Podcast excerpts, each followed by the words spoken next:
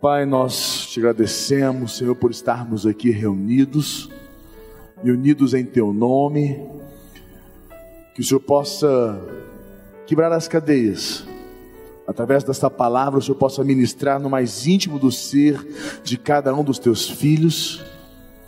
Que o Senhor possa atuar poderosamente em suas vidas.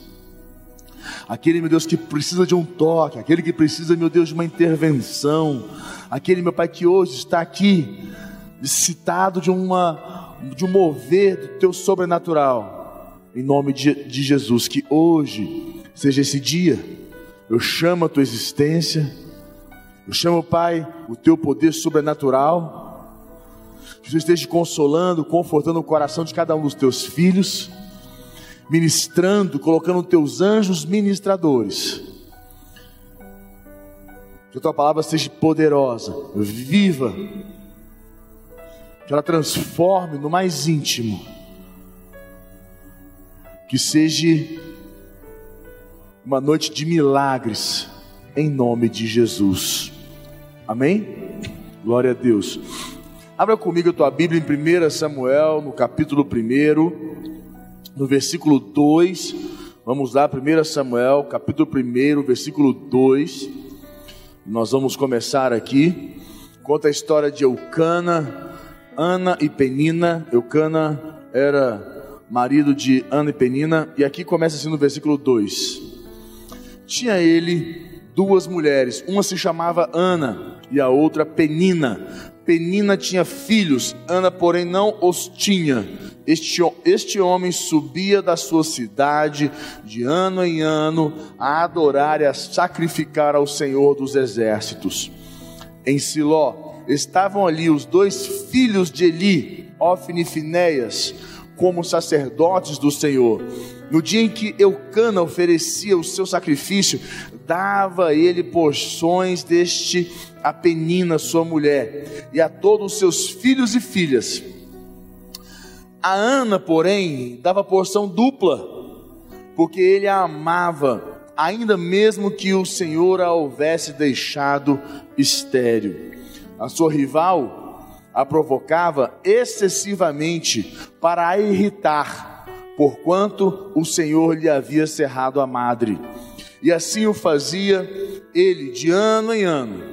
E todas as vezes que Ana subia à casa do Senhor, a outra a irritava, pelo que chorava e não comia.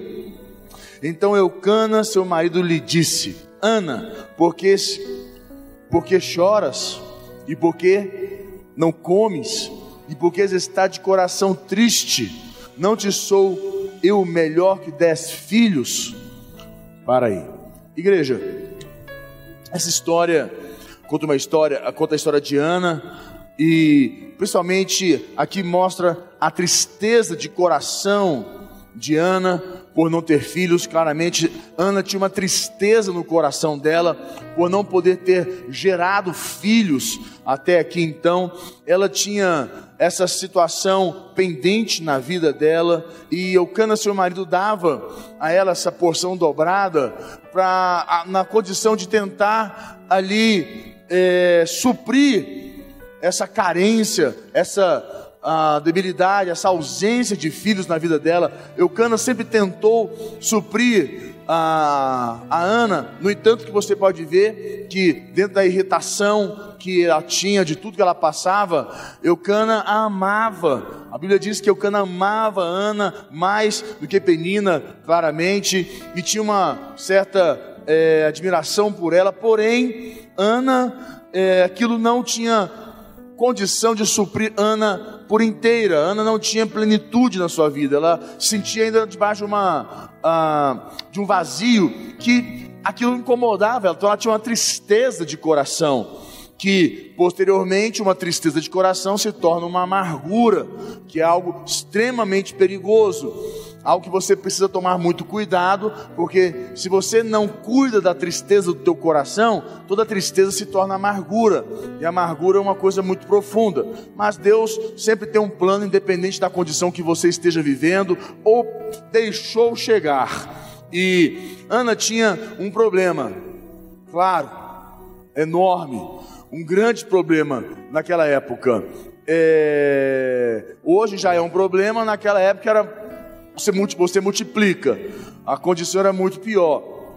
Ana é, não tinha filhos e não era por opção dela. Ela era estéril.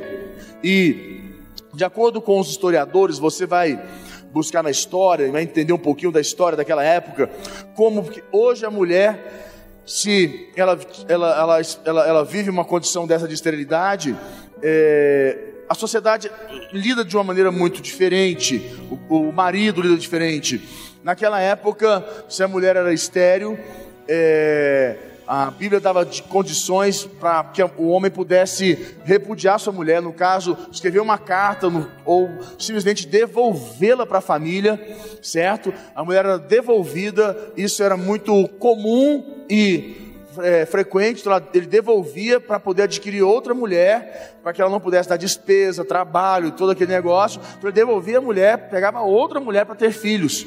Ele poderia fazer isso, devolver a mulher. Agora imagina a condição. Apesar, mas para você ter uma ideia, como Eucana amava a Ana, que ele não repudiou, ele não devolveu ela, ele não, não, ele não, não aceitou essa condição, permaneceu com ela, mas Ana continuou vivendo debaixo daquela sentença de esterilidade na vida dela, e aquela dor, aquele sofrimento estava ali. Ana era, era considerada, naquela época, uh, se colocaria uma mulher fracassada, uma mulher uh, digna de descrédito porque ela não poderia casar, ela não poderia ter filhos. Isso era muito vergonhoso para aquela para a mulher naquela época. Hoje é difícil, mas hoje tem muitos recursos, hoje tem muita, muita coisa melhorou, mas ainda existe essa condição de esterilidade. Só que a, a, a maneira como a sociedade lida é diferente. Na época era muito vergonhoso, muito difícil. E quero que você entenda que a esterilidade é uma coisa que ela atua em diversas maneiras, porque você pensa, não, mas eu não tenho esterilidade, que isso tem a ver comigo. Pode, você pode estar debaixo de uma, de uma esterilidade da tua vida. Tua mente está estéreo, você não consegue mais ter criatividade, você não consegue mais ter. É, é, você pode estar com as, com as emoções estéreo, você, seus sentimentos são só sentimentos negativos para baixo, você não consegue frutificar. Ou no teu casamento pode, pode estar estéreo. O cara pensa, mas como que eu estou no meu casamento estéreo? Eu estou casado, continuo casado e vou continuar casado, mas você não sai mais para jantar com a sua esposa, não leva ela para comer um cachorro quente que seja na esquina, você não consegue dar um abraço na sua, com a sua esposa, fazer um carinho, um elogio. Isso é esterilidade está debaixo de uma esterilidade, você está sem dar fruto, sem dar resultado, sem florescer. Sabe, com teu filho, dá um abraço, dá um beijo, conversar. Você está naquele padrão seco, sistemático, duro, porque perdeu muita relação, já está grande. Não, isso é esterilidade o terceiro não dá mais fruto, você está debaixo daquela mesmice, aquela questão mistério, sem, sem dar fruto, sem, dar, sem florescer. Pode ser em situação na tua empresa, na tua vida profissional, você está debaixo de uma sentença de esterilidade, você não consegue produzir mais, trazer novos resultados para a tua vida profissional, novos recursos, você está debaixo de uma sentença de esterilidade, seja lá qual ela seja, você está debaixo de uma situação que você precisa transformar na tua vida.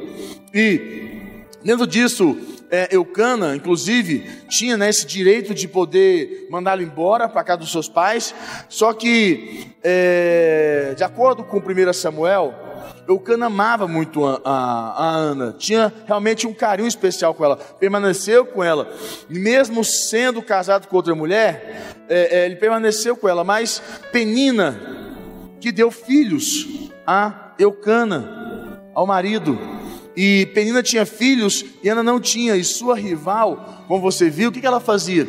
Todo dia, todo dia praticamente. A Bíblia fala que simplesmente quando eles subiam para adorar, quando eles subiam para sacrificar aquela anualmente, que nós digamos que é as nossas celebrações, certo? Anualmente nós temos que subir o monte para adorar a Deus e as celebrações é o nosso monte máximo. Então ele subia ali para adorar, é, é, sacrificar a Deus, entregar a vida dele, fazer todas as oferendas. E a Bíblia diz que Penina ia provocando Ana. Olha quantos filhos eu dei para Eucana, olha o que, que eu fiz, olha, olha como é que eu sou uma, uma mulher especial para Eucana, olha o que, que eu faço, olha quantos filhos, olha quantos netos, descendência eu dei a Eucana, porque Ana ficou muito sentida com isso, né? Ficava realmente, se você for avaliar, quando você tem. É, algo que te envergonha, algo que você não venceu ainda, algo que você precisa botar um ponto final na tua vida, é uma coisa que mexe com a gente se tiver alguém apontando fica alguém que fica ali lembrando, até quando nós mesmos nos lembramos disso, isso nos incomoda. Só que deixa eu dizer algo muito sério, anote isso, é muito sério. Penina é de extrema importância nas nossas vidas. Ana não teria transformado a história dela, mudado aquela história dela, se não existisse Penina na vida dela. Você precisa entender que muitas pessoas que passam pela tua vida ou que estão na tua vida, que são como penina, situações que estão nessa situação como penina, que te ficam apontando, a, a, botando o dedo na tua ferida, te envergonhando, são essas pessoas que te fazem buscar mais a Deus, que te fazem a, a, afiar a tua relação com Deus, a tua fé, o teu altar com Deus, que te fazem buscar uma transformação. Então aprenda a respeitar essas pessoas, aprenda a entender nessas condições. Eu estava mais cedo falando de um momento, eu tenho, eu não posso aqui falar quem era, mas cedo eu pude falar, agora não posso. Uh, eu tenho alguns cunhados, né? Eu tenho vários cunhados, e de um deles, a gente estava é, viajando, estávamos na praia final do ano, e a gente estava junto, e nós fomos caminhar na praia, eu, ele e a Priscila, a gente estava caminhando, e conversando um pouco, falando sobre alguns momentos, e ele me trouxe a, a, a, na história ali, ele começou a falar de uma pessoa que incomoda muito ele, que irrita ele, que estressa. E ele começou a, a abordar e falar, e o meu cunhado, assim, esse, é, esse cunhado, né, dos que eu tenho, ele é meio desbocado, ele falou umas band de besteira, irritadíssimo, estressado. Eu falei, calma, rapaz, você tem que entender a situação. Não, mas esse pai falou, falou, falou, falou, falou, falou, falou, deixa ele falar. E a Priscila já queria intervir, eu falei, amor, deixa ele falar. Ele falou, falou, falou, falou. Quando ele terminou de falar tudo, Falei, olha, você tinha que agradecer a Deus, comprar um presente e fazer uma oferta no altar pela vida desse rapaz aí, dessa pessoa. Ele olhou para mim assim, você está louco, quero matar ele. Falei, escuta, quando você abriu sua empresa, ele disse que você não ia dar conta. Quando a sua empresa, você botou o faturamento dela em 2 milhões de reais por mês, quem foi a pessoa que você mais lembrou? Ele, o fulano. Ele te instigou a isso. Ele que provocou isso em você. É, muita coisa realmente eu fiz para mostrar que eu podia fazer. Eu falei, pois é. Lembra quando você comprou um carro, botou, fez assim, assim, assim? Ele me contou a história, porque aquela pessoa chegou, te cortou, tirou. Você não precisa disso, e você criou uma estrutura para você só por conta daquela situação? Lembra? Como é que ficou? Na minha vida hoje é outra por causa disso. Você consegue entender que essa pessoa foi muito importante, continua sendo importante na sua vida? A única coisa que você não está entendendo é que você está dando muito poder a ela nas suas emoções. Mas nas questões profissionais, ela te instigou a ser o que você está sendo hoje. Ela que te ajudou. Ele parou, me olhou. É, realmente assim, tem a participação. É, realmente, mas, mas ele não presta, que não sei o quê. Eu falei, não importa do que ele não presta. Não importa a condição de se ele presta ou não presta. Mas importa o quanto ele te provocou, o quanto ele te empurrou, o quanto você buscou a Deus, quantas ofertas você fez no altar, quantas vezes você falou com Deus porque você se sentia envergonhado porque ele ficava apontando. Ele é verdade. Então, o que eu quero trazer? A moral da história. Nós temos que entender nas nossas vidas que penina é muito importante. Todos nós já tivemos penina, certo? Temos e vamos ter outras que vão ser extremamente importantes para nos levar a um nível mais alto de intimidade com Deus, de fé, um nível mais alto de nosso caráter, vamos estar mais afiados. É importante, nós temos que aprender a aceitar, ao invés de ficar lutando com penina. E aprenda uma coisa, vou dizer para você muito séria: penina já está vencida na minha vida e na sua vida. O que acontece é que muitas pessoas somatizam esforço de, de, de, de intriga e briga, ao invés de focar no, no, na solução. Penina já está vencida. Deus já te deu a condição de vencer Penina. Você não precisa se tornar escravo dela. Penina já está vencida. Basta você tomar posse no altar da sua vitória, da sua autoridade para vencer Penina. E hoje, em nome de Jesus, Deus está te dando essa autoridade para você vencer Penina na sua vida, para você resgatar a sua, a sua autonomia em nome de Jesus.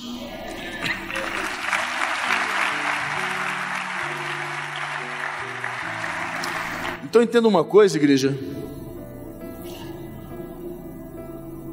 Que é muito importante nesse contexto. É, e, e Penina, é, e a vida de Ana, ela chegou lá diante de Deus. Aí põe para mim agora 1 Samuel capítulo 9. 1 Samuel capítulo 1, versículo 9. Vamos lá. 1 Samuel capítulo 1, versículo 9. Após terem comido e bebido em Siló, estando Eli sacerdote assentado numa cadeira, junto a um pilar do templo do Senhor, levantou-se Ana e com amargura de alma, diga comigo, amargura de alma, a tristeza de coração trouxe a amargura de alma, orou ao Senhor e chorou abundantemente e fez um voto dizendo: Senhor dos exércitos, se benignamente atentares para a aflição da tua serva e de mim te lembrares e da tua serva te não esqueceres e, lhes, e lhe deres um filho varão, ao Senhor o darei por todos os dias da sua vida e sobre a sua cabeça não passará navalha. Demorando-se ela no orar perante o Senhor, passou Eli a observar-lhe o movimento dos lábios Porquanto Ana só no coração falava, seus lábios se moviam, porém se não lhe ouvia voz nenhuma. Por isso ele teve-a por embriagada. E lhe disse: Até quando estarás tu embriagada? Aparta de ti esse vinho. Porém Ana respondeu: Não, Senhor meu, eu sou mulher atribulada de espírito. Como é forte, né? Eu sou mulher atribulada de espírito não bebi nem vinho, nem bebida forte, porém venho derramando a minha alma. Fala comigo, derramando a minha alma. Fala mais forte, derramando a minha alma. Venho, porém, venho derramando a minha alma perante o Senhor. Não tenhas, pois, a tua serva por filha de Belial porque pelo excesso da minha ansiedade e da minha aflição é que tenho falado até agora. Então lhe respondeu Eli: Vai-te em paz, e o Deus de Israel te conceda a petição que lhe fizeste. E disse ela, versículo 18: Olha isso, ache a tua serva mercê diante de ti. Assim a mulher se foi, seu caminho e comeu, e o seu semblante já não era triste que acontece, igreja, que é muito importante você entender essa situação toda aqui, incrível. Ana tinha uma amargura de alma, a tristeza se tornou uma amargura. E na alma, isso fez a, a, a e Ana naquele momento, com essa amargura toda e a instigação dali, naquela, a Ana, Penina provocando, instigando ela, ela tribulada de espírito, o que ela fez? Foi para o altar, foi a presença de Deus. E a Bíblia diz que ela se derramou, derramou ela derramou a alma dela, ela entrou em Deus de verdade, ela foi profunda em Deus, ela deixou de, de, de é, é, é, lidar com Deus, viver com Deus de forma superficial sabe? Ela entrou profundamente em Deus, ela entrou realmente de verdade. Ela parou de deixar, deixou de ser aquele, aquela relação superficial com Deus, mais ou menos com Deus, como aquelas pessoas que frequentam a igreja por ritual, pessoas que vêm para a igreja mais por uma questão que, né, desencargo de consciência, que vem, ah, espera o louvor acabar, depois do louvor a gente chega não valoriza o louvor, não valoriza, fica às vezes no louvor, canta uma musiquinha, fica ali assim olhando, aí para, senta, pega o celular, dá uma olhadinha. A pessoa que fica no momento da administração, Nunca, não vem, nunca vem na frente, que não, não precisa ir lá não, eu estou aqui na igreja, eu estou na igreja, eu estou tá, tá, tá com Deus, sabe? Você começa a negligenciar certos atos, certas práticas que você precisa ter na tua vida com Deus, na tua oração em casa, na tua leitura da Bíblia, na tua prática com Deus, no teu trabalho, no teu louvor que você escuta. As pessoas negligenciam. Isso que acontece. Ana, a Bíblia diz que Ana derramou a alma dela, ela entrou profundamente em Deus, ela deixou de lado todo aquele passado que ela tinha de experiência com Deus, rasa, falou: a partir de hoje tem que mudar essa história. Tem que mudar isso, tem que mudar, não dá mais. E, porém, havia essa permissão de Deus para que Ana fosse estéreo. E assim também em nossas vidas eu vejo dessa situação que às vezes nós temos uma, uma, uma sentença dessa esterilidade. E ela falou: Não, acabou, não aceito isso mais na minha vida, eu não me conformo mais com isso. E graças a Deus por Penina, que Penina que não permitiu que Ana se conformasse com aquela situação. Para ela seria muito confortável: meu marido me ama, o marido está comigo, ele me dá a porção dobrada, eu, é, eu que durmo com na, na, tenda com ele, ele me dá toda a atenção do mundo, me protege, ele, ele me dá todo o carinho. Ela falou: não, eu até tenho um conforto por isso, eu tenho até privilégios por conta disso, na verdade. Né? Eu sou privilegiada, imagina, ah, enquanto a menina está lá, do outro lado, com os filhos cuidando, eu tenho carinho, toda a atenção de Eucana, que Eucana gosta mais de mim. Ela poderia se sentir beneficiada e falar: não, eu vou ficar aqui na minha zoninha de conforto. Mas graças a Deus que Deus é fiel. E Deus falou: Não, Ana, o que eu tenho para você não é, não é, essa condição, não. Botou penina na vida dela. E penina instigou ela até que ela se sentiu atribulada de espírito, triste, coração, a, a alma amargurou. E ela foi para o altar. A presença de Deus. E foi para a presença de Deus, querendo uma transformação na vida dela. E eu creio que isso deve ser a nossa vida. É interessante porque a fé, ela foi exercitar a fé dela. A fé dela era uma fé fraca, uma fé sem músculo, sem resistência. E as situações ruins são permitidas para desenvolver nossa fé. Nós temos que entender isso.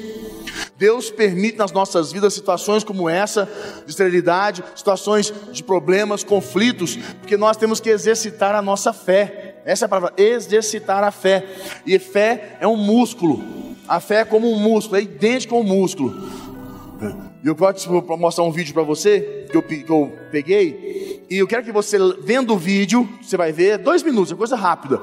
Ah, o vídeo mostra como é que é a anatomia dessa essa questão da aumento da, da aumento da massa muscular. Como é que é? Então você vê lá, aumento da massa muscular, você bota aumento da fé. E como é que ele aumenta a massa muscular? Você só põe aumento da fé. É o mesmo padrão. Põe para nós. Muscular. Beleza. Se prepara aí para pegar uns pesos, mas antes deixa eu te falar o que exatamente é ganhar massa. Desenvolver a massa muscular também é chamado de hipertrofia muscular, ou seja, aumentar o tamanho dos seus músculos. E falando da estrutura dos músculos, hipertrofia é o aumento da área da seção transversa ou grossura da fibra muscular. E por que musculação, crossfit e levantamento de peso são as atividades mais comuns para quem quer ficar maior e mais forte? Porque a hipertrofia ocorre principalmente como resultado de exercícios de força, de curta duração e alta intensidade, e acontece de maneira mais intensa e eficiente se esses exercícios forem feitos com uma maior capacidade de carga. A história é sempre a mesma. Por exemplo, quando você está na academia fazendo supino, você ativa sua musculatura e faz força. Se a gente conseguisse ver tudo isso com um olhar microscópico, a gente veria dentro das fibras musculares a actina e a miosina se movimentando, e a fibra muscular contraindo e relaxando. E sabe o que esse processo causa? Lembra da expressão sem dor, sem ganho? Pois é, esse tipo de exercício causa danos nas microestruturas musculares, e essa é a dor do dia seguinte. Estudos clássicos, como dos cientistas Armstrong, Clarkson e outros, concluíram que a hipertrofia é consequência do dano muscular após a realização do treinamento de força. Outra dupla de pesquisadores, Frieden e Lieber, concluiu que esses danos acontecem por causa da ruptura, alargamento e prolongamento de uma parte específica na estrutura das fibras musculares, a linha Z. Ou seja, o esforço físico causa dano muscular, e quando o corpo responde a esse dano, como consequência, os músculos aumentam de tamanho, engrossando as fibras musculares. E esse processo se chama hipertrofia. Mas para ganhar massa muscular, não adianta só focar no exercício físico. A alimentação e sono também são essenciais. Uma dieta rica em proteína vai garantir que vamos ter matéria-prima suficiente para reconstruir os danos nas fibras musculares, garantindo um crescimento muscular. Dormir também é fundamental, já que esse processo todo é desencadeado por hormônios liberados durante o sono profundo, entre eles o GH, o famoso hormônio do crescimento exercício de força com carga e intensidade, alimentação rica em nutrientes e principalmente rica em proteínas de alta qualidade, e sono são os três elementos-chave para ganhar massa muscular. E é claro, ninguém melhor que um educador físico para te orientar em um treino que vai te ajudar a atingir seus objetivos, evitando lesões, e um ou uma nutricionista para te dar uma dieta focada em ganho de massa. Consegue entender ali? Conseguiu compreender bem? Foi bem prático? Para você entender, esse, é, a fé assim. Ela precisa dos problemas, como fala, né? É, é, o peso com alta intensidade, como ele diz, no pain, no gain. Sem dor, sem ganho. O que acontece? A fé é assim, sem dor, sem ganho. A fé precisa dos problemas da vida, das permissões que Deus dá para que você tenha problemas e assim você exercitar a sua fé, você trabalhar a tua fé, criar essas microfissuras aí, vão trabalhar. E o alimento para você repor ali, aumentar sua fé. O que é o alimento? É a palavra de Deus, é a tua célula, seu discipulado, seu culto, seus, seus, suas campanhas, é a sua leitura, sua leitura, seu jejum, é o seu, seu louvor. Isso é o alimento que nós temos para aumentar a nossa fé. E por fim ele fala ainda, né, que tem que ter um sono para descansar. O que é o sono para nós na fé? É descansar nossa alma em Deus, é pôr nossas, nossa vida no altar, é ter paz em Deus. Quando você tem paz em Deus, quando você confia em Deus, você descansa. Você tem descanso para a tua fé trabalhar, para você poder andar. Porque quem não tem descanso na alma, fica, fica agoniado, ansioso, angustiado. Aí faz greve. Ah, não vou para a igreja hoje não, que eu estou estressado, nada acontece na minha vida. Ah, estou irritado, não vou para a célula. Ah, não quero isso. Ah, não quero vou. Aí começa a entrar nessa linha de, de, de, de se distanciar porque está irritado, está magoado, está estressado. Não, você tem paz pode estar o mundo caindo, você está em paz, é descansar em Deus. Então tudo conspira. Esse negócio do exercício, para mim, é, é, é a melhor, melhor posição que existe, melhor comparação, como você fortalece a fé. Falando malhar, tá aqui a professora aqui, só tô, tô sem andar, tem uns dois dias que eu não estou conseguindo andar direito, sentar. Sexta-feira a gente malhou lá em casa, ela inventou tal no GBT, LBT, XPT. Será que aquele troço que você inventou lá, essa coisa que você inventou, que a gente tem que fazer um exercício no leg press? Não, gente, um mês sem malhar a perna, não, faz 10 de 10 aqui. Aí a gente fez lá, só tinha 200 quilos nas pernas, não estou conseguindo nem sentar. Fui deitar na cama, faço assim, ó, de lado, para levantar, tem que sair assim. Falei, af, para sentar fica assim, ó. Aff, não. Entrar no carro. Não vai. Tudo duro. Amanhã eu te pego, professora. Fica tranquilo. Amanhã a gente conversa. O que é que acontece? Queria, quando você malha, a, a malhação é isso. Você quer essas microfissuras. E na fé, é a mesma coisa, você precisa dos problemas, são eles. Quem é o teu preparador físico? Você sabe quem é o teu preparador físico? É Deus, meu irmão. é Deus o teu preparador físico. É Ele que põe na tua vida os teus problemas. Ele quem permite esses problemas para que você exercite a tua fé. Não é para você fugir, sair da igreja, ficar fazer greve, ficar magoado. Não, ao contrário. É para você ir para o altar, para você buscar a Deus, para você derramar a sua alma diante dele, para que ele possa intervir dos céus na tua vida. E hoje, Deus está fazendo isso. Deus está te dando autoridade para você vencer teus problemas, tuas situações, penina, tua esterilidade. Deus está te dando autoridade hoje para vencer isso em nome de Jesus.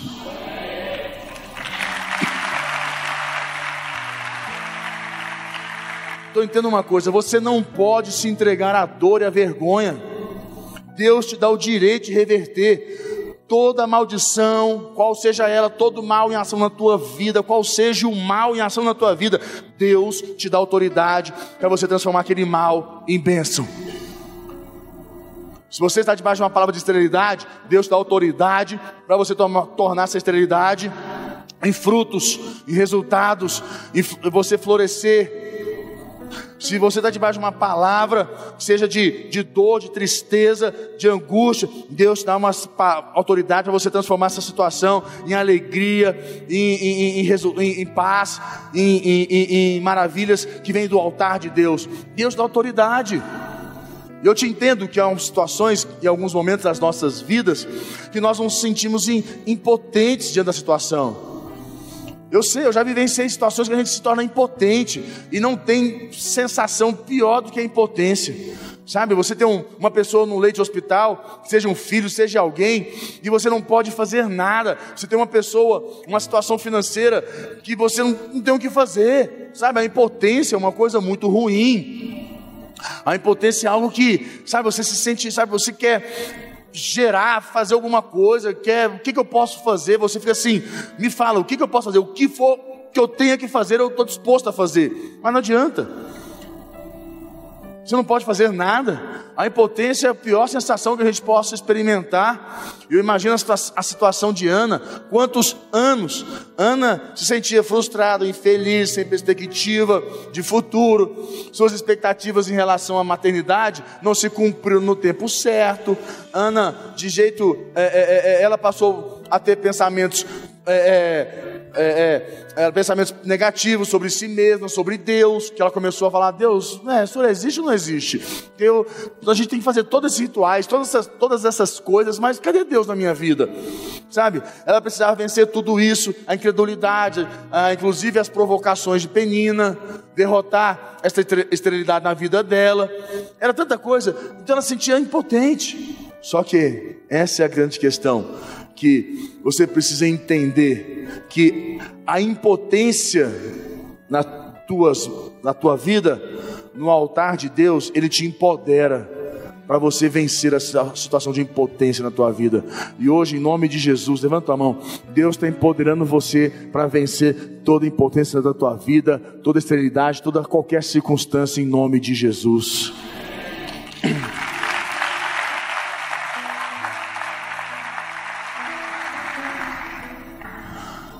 Deus mudou a vida de Ana, Deus deu filhos a Ana. Deus mudou a vida dela, porque ela se derramou de alma na presença de Deus. Ela parou, vou te contar uma, uma coisa muito simples. Ana parou de focar no problema. Ao invés de Ana ficar brigando com Penina, ao invés de Ana ficar brigando com Deus, reclamando, murmurando, Ana focou, colocou o coração dela no altar, ela se derramou. Muitas pessoas ficam focadas no problema, na vergonha, ao invés de buscarem o altar, se derramar no altar. Que você pudesse fechar os teus olhos, quero orar com você. Eu tenho alguns minutos, quero fazer um momento de ministração. Todos que nos acompanham, você que estiver em casa me assistindo agora, me acompanhe agora nessa ministração. Quero que você feche teus olhos, curva tua cabeça. Pai, nós colocamos nossas vidas diante do Senhor. Tu és o nosso Deus. Nós não temos dúvidas quanto à tua existência. Eu te chamo, Pai, a existência aqui agora, na vida de cada um que está aqui, dos que me assistem em casa ou aonde estiverem, que precisam de um toque do teu Espírito, que estão debaixo de uma palavra de esterilidade na sua vida, no seu casamento, nas suas finanças, nas suas emoções, meu Deus, na sua saúde, ou aquele, meu Deus, que não sabe como lidar com penina, penina tem roubado, penina tem machucado, mas hoje, Senhor, hoje o Senhor se torna Deus na sua vida, nas nossas vidas toda impotência. Oh, meu Deus, traz de volta. Traga-nos, Deus, derrama sobre nós autoridade, empoderamento. Eu queria chamar você, de olhos fechados ainda, você que Deus falou com você hoje nessa palavra. Você sente que é para você está debaixo de uma palavra dessa de esterilidade na tua vida, ou não sabe, Penina tem te magoado, machucado muito, e você não sabe como lidar com Penina, vem cá no altar, encoste aqui. Está debaixo de uma impotência, vem para o altar, encoste aqui no altar. Eu quero que você venha para derramar sua alma. Não venha por um ritual, venha para derramar a sua alma. Derrama a tua alma no altar do Senhor. É um momento seu com Deus. Você em casa que está me assistindo, se quiser aí na sua casa se ajoelhar. Hoje Deus está tirando a esterilidade de alguns casais aqui. Vocês têm tentado ter filhos, não os espirituais, mas naturais e hoje Deus move as águas na vida de vocês. Este ano, ainda este ano, ficarão grávidos. Você no teu casamento, na tua vida profissional, fala com Deus. Deixa o Espírito Santo de Deus ministrar na tua vida. Você que me ouve, todos que estiverem aqui, com a mão no coração, comece a falar com Deus. Senhor, nós invocamos, chamamos aqui, Pai aqueles que assistem em casa, aqueles que precisam agora de um toque, de um mover do Espírito, de uma intervenção nas suas vidas, empoderamento. Aqueles pais que têm sido roubados, envergonhados. Meu Deus, se mostre Deus zeloso e poderoso nas suas vidas. Quebra esse jugo. Rompe essas cadeias que aprisionam a alma. Comece a operar teus milagres, Senhor.